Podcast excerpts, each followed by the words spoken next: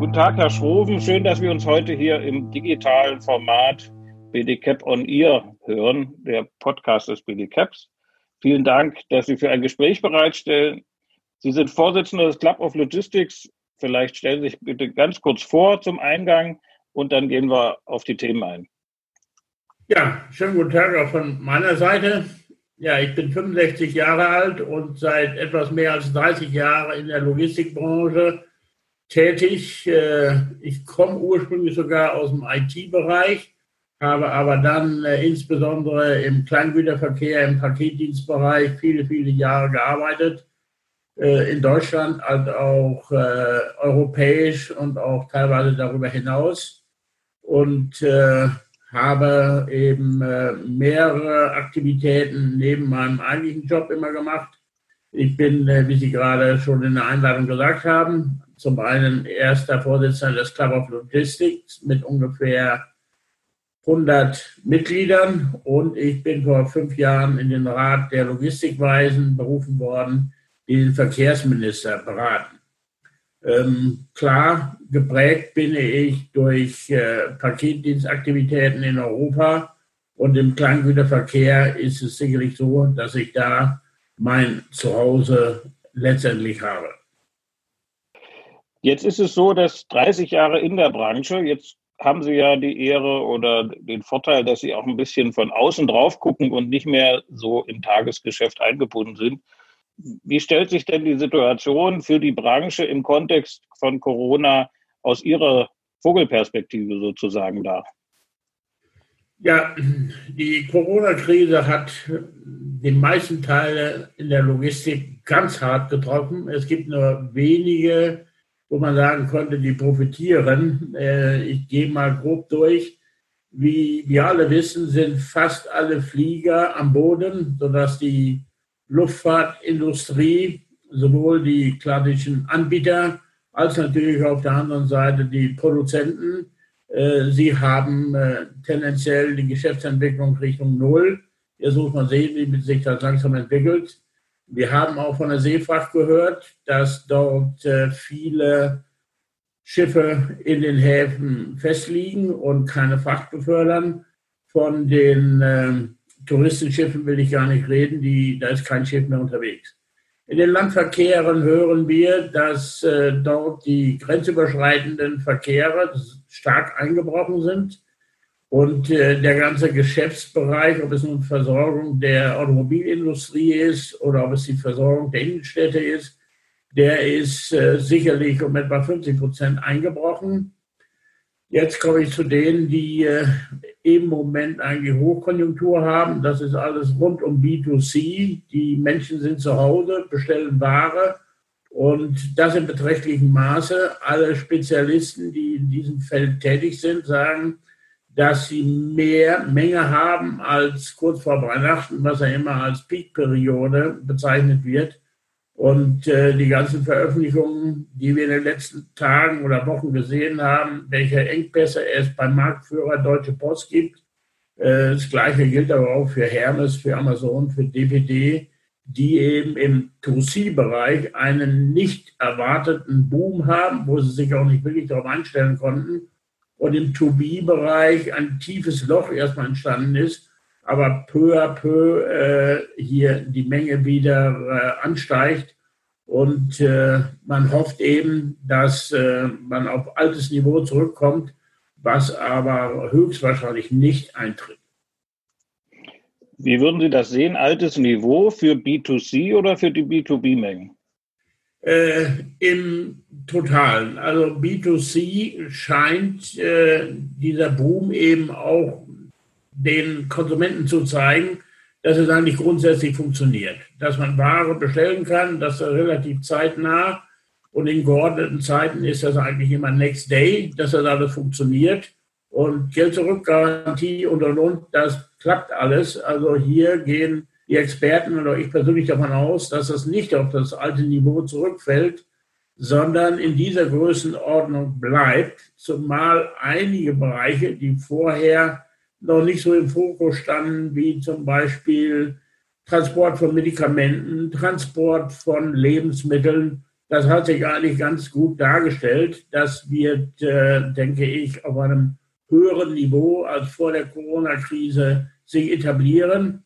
B2B wird äh, langsam wieder hochgefahren, aber das äh, alte Niveau höchstwahrscheinlich nicht erreicht werden. Ich erwarte im Einzelhandel, überhaupt in den ganzen Betrieben, die wir in den Innenstädten haben, doch beträchtliche äh, Konkurse. Wir werden sicherlich eine höhere Arbeitslosigkeit als vor der Krise sehen, wodurch die Nachfrage auch zurückgeht. Und das alles wird natürlich das Bruttosozialprodukt nach unten ziehen, aber konkret für die Logistik wird es heißen, dass es dort definitiv weniger zu tun gibt. Und die ersten äh, Logistikunternehmen äußern sich ja schon, also Stand heute ist es so, dass 25 Prozent aller Logistikbetriebe im Moment sagen, es wird Entlassungen und Freistellungen geben. Da wird man gar nicht drum herum kommen. In welcher Größenordnung muss man abwarten? Und äh, wir wissen ja auch, dass viele große Organisationen sehr stark outgesourced haben und die kleineren Dienstleister, die in dieser Kette arbeiten, werden es sicherlich sehr, sehr schwer haben. Ich komme nochmal zurück auf das Thema B2C. Ähm, wenn wir dort von einer deutlich gestiegenen Menge auch äh, nach der Krise ausgehen können, sozusagen die Weihnachtsmenge B2C ist das neue Normal, der neue, das neue Level. Ja. Mit dem Anstieg der B2C-Menge haben wir ja auch ein ungünstigeres Verhältnis zwischen Stopp für die Zustellung und Anzahl der zugestellter Pakete. Das geht ja im B2C-Segment durchaus gegen eins, also ein Stopp, ein Paket. Das hat natürlich andere Kostenstrukturen oder andere Deckungsbeiträge pro Stopp zur Folge. Wie denken Sie denn, dass die Branche das in Zukunft, wie die damit umgeht, dass wir deutlich weniger Erlöse pro Stopp haben? Also meiner Meinung wird es äh, zwei Entwicklungen geben. Die eine Entwicklung ist äh, rein mathematisch zu sehen, äh, die Preise werden steigen weil die Kosten auf der letzten Meile, wie wir gerade festgehalten haben, wenn ich ein Packstück pro Stopp, wenn ich anhalte, zustelle und nicht zwei oder drei oder mehr, dann ist einfach die Produktivität in der letzten Meile schlechter und die kriege ich auch nicht hochgepusht. Es passiert zwar eine gewisse Verdichtung, aber das wird nicht ausreichen, um die höheren Kosten, die man hat, zu kompensieren. Das andere ist, kann man Alternativen für die letzte Meile äh, realisieren. Es gibt zwei bekannte Alternativen. Das ist die Zustellung an einen Shop und äh, an einem Shop liefere ich dann auf einen Schlag gleich 20, 30 oder wenn es ein ganz attraktiver Shop ist, 100 Pakete auf einmal ab. Und sie werden von den äh, Konsumenten im Vorbeigehen, wenn sie sowieso in der Nähe zu tun haben, abgeholt. Und es gibt die äh, Paketautomaten oder Lockersysteme, die äh, teilweise ja schon installiert sind. In anderen Ländern in Osteuropa ist man da teilweise weiter. Das äh, sind halt auch Alternativen zu der Zustellung an der klassischen Haustür. Und äh, sicherlich wird auch die Diskussion wieder äh, hochkommen, wo kann man denn alternative Kraftstoffe, wo kann man alternative Zustellfahrzeuge einsetzen, um auch die Emission klein zu halten. Äh, diese Dinge werden ganz klar kommen und für mich am Ende des Tages auch nachvollziehbar, weil der Grund liegt nun darin, dass die Effektivität in der letzten Meile bei sehr, sehr hohen To-C-Anteilen völlig anders ist als in der To-B-Welt. Wenn wir jetzt mal auf die Marktkonstellation vor der Krise gehen, gedanklich, wir haben ja da die DHL durchaus als Platzhirsch im Markt. Ähm, wir haben auf der anderen Seite die Wettbewerber der DHL, DPD, Hermes, GLS, UPS, Go. Und wir haben Amazon. Das sind so drei Kraftzentren, würde ich mal sagen. Wir hatten ja ein gewisses Verhältnis vor der Krise oder vor der Corona-Zeit. Meinen Sie, dass das Corona-Thema die Marktanteile zwischen diesen Playern neu justiert oder bleibt es so wie vor der Krise? Nein, also äh, ich gehe schon davon aus, dass es hier Verschiebungen geben wird. Äh, Sie haben gerade erwähnt, äh, dass der, der klassische Marktführer in Deutschland, Deutsche Post DHL, hat viel, viel Volumen dazu bekommen. ist Marktführer und wird sich ohne Frage in diesem Bereich durch Nachjustieren der Qualität auch äh, weiterhin als Nummer eins etablieren. Beim zweiten großen 2C-Player Hermes äh, ist es so, dass es 100% 2C und äh, auch Hermes profitiert im Moment durch diese große Menge davon und als 2C-Spezialist, dass sie ein hohes Auftragsvolumen im Moment abwickeln müssen. Ähm, beim DPD konnte man sagen, das ist noch äh, ein Mix B2B und B2C und B2C wächst dort zurzeit. B2B äh, verflacht beziehungsweise im Moment noch unter äh, dem Niveau vor der Krise. Und die beiden eigentlich 2B-Spezialisten UPS und auch GLS äh, werden mehr und mehr 2C machen, was auch für die, denke ich, okay ist, wenn es vernünftig bezahlt wird und die entstandenen Kosten abgedeckt sind. Ein Phänomen ist ohne Frage Amazon. Amazon hat grobe Richtung 50 Prozent aller 2C-Pakete, die durch Webshops generiert werden und eine solche dominante Stellung äh, ist für uns eigentlich was Neues, dass sowohl der Anbieter, es gibt ja unter dem Dach Amazon gibt es ja die Amazon-Läger und die Amazon-Waren selbst. Es gibt aber auch den Marktplatz, wo andere Anbieter drunter kriegen können. Allerdings wird alles organisiert von Amazon und äh, die Größenordnung von Amazon, die ist ja schon fast erschreckend, wenn äh, man die Zahlen vor der Krise sieht und man glaubt, dass Amazon im Moment von der Krise profitiert hat, dann liegen die ein Stück oberhalb der 50 Prozent Marktanteil Grenze. Das ist schon eine Nummer, was wir so in Deutschland nie hatten und nie kennen. Und äh, höchstwahrscheinlich könnte das ja auch noch eine Ermunterung sein für Alibaba, die in Europa nicht präsent sind. Das gleiche gilt für GD.com und äh, ähm, andere Anbieter. Ähm, wenn in den Bereichen, wo die Konsumenten leben und das die Konsumenten mit Geld, das ist im Wesentlichen Nordamerika und Europa, werden hier wahrscheinlich auch noch andere Spieler kommen und das Dossiergeschäft ist eben äh, ja, sehr, sehr gestärkt aus dieser Krise hervorgegangen und wird dieses Niveau verteidigen wollen. Was würden Sie denn denken? Die 50 Prozent Amazon heißt ja, dass Sie 50 Prozent aller Pakete quasi erzeugen und dann zur Zustellung einspeisen beziehungsweise selber zustellen. Im Moment ist es ja nicht so, dass Sie 50 Prozent der Pakete zustellen, wenn man jetzt mal ein Jahr oder zwei Jahre vorausguckt, was denken Sie, welchen Marktanteil in der Eigenzustellung Amazon bei den 2C-Paketen äh, realistisch erreichen wird? Also die Strategie von Amazon, wie sie bisher geäußert wurde, ist ganz klar, wir wollen in der Nähe der Konsumenten, also in der Nähe der Zentren in Deutschland auch äh, die Distributionsläger haben, wir werden am Ende des Tages irgendwas zwischen 16 und 20 Läger sehen. Die haben die Aufgabe, alles, was bis 11 Uhr vormittags geordert wird, kann am gleichen Tag nachmittags und in den frühen Abendstunden noch zugestellt werden. Das dürfte sicherlich äh, eine Größenordnung von zwei Drittel bis drei Viertel der gesamten Amazon-Menge sein. Es werden Reste durch Dienstleister zugestellt und die Dienstleister, wir haben sie ja gerade schon mal angesprochen, das ist äh, Deutsche Post, DHL, Hermes und äh, im Moment DPD. Die drei teilen sich das auf. Ähm, da wird ein Stück weit äh, Menge bleiben. Ich würde würd da nochmal einhaken bei dem.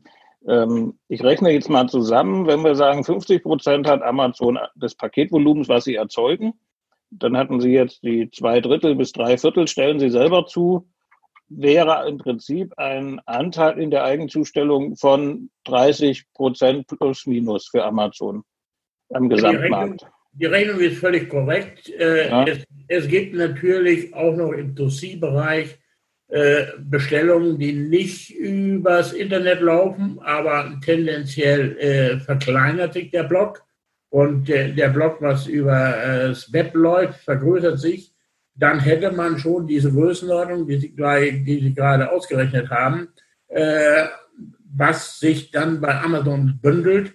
So könnte die Zukunft sehr wohl aussehen. Wir haben jetzt die kurz auch die äh, asiatischen Firmen schon angesprochen.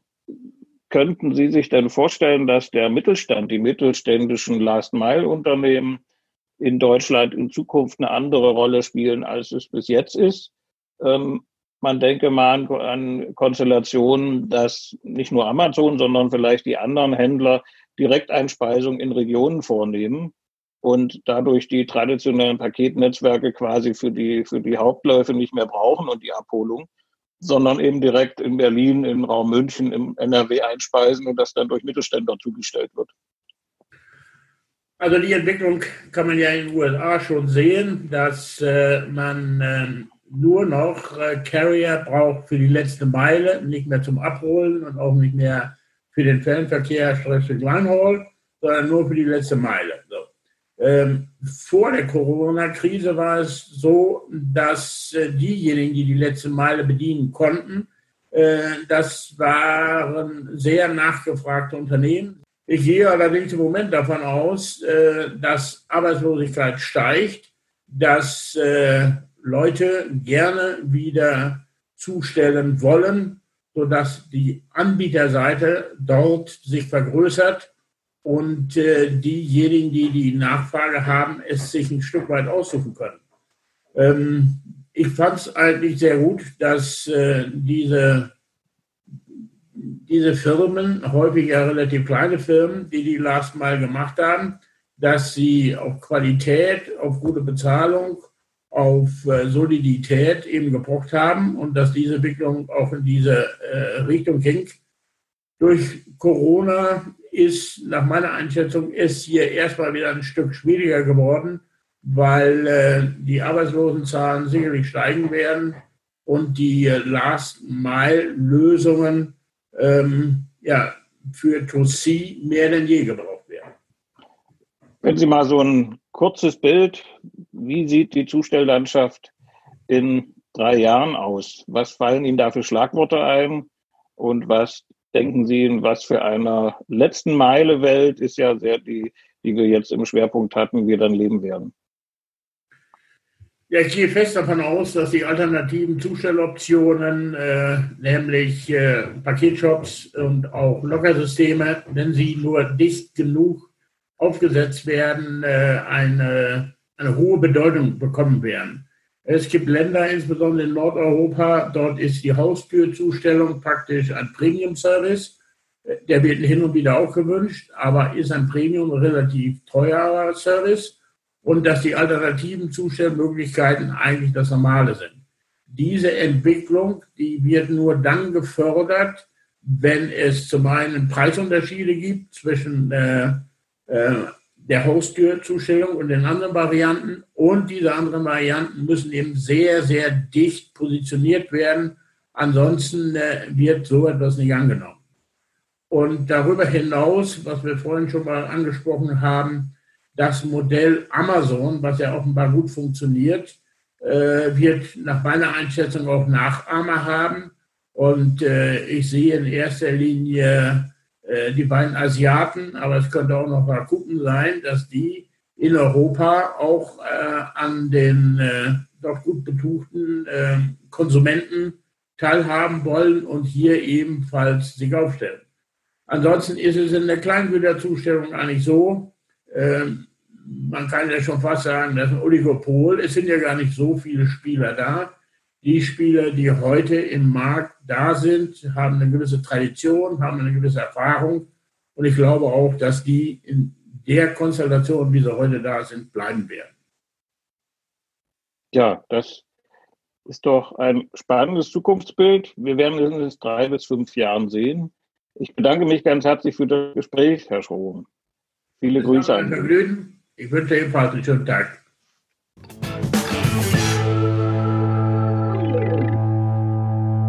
Das war der Podcast BDCAP on Ear mit Arnold Schroven, Vorsitzender des Club of Logistics.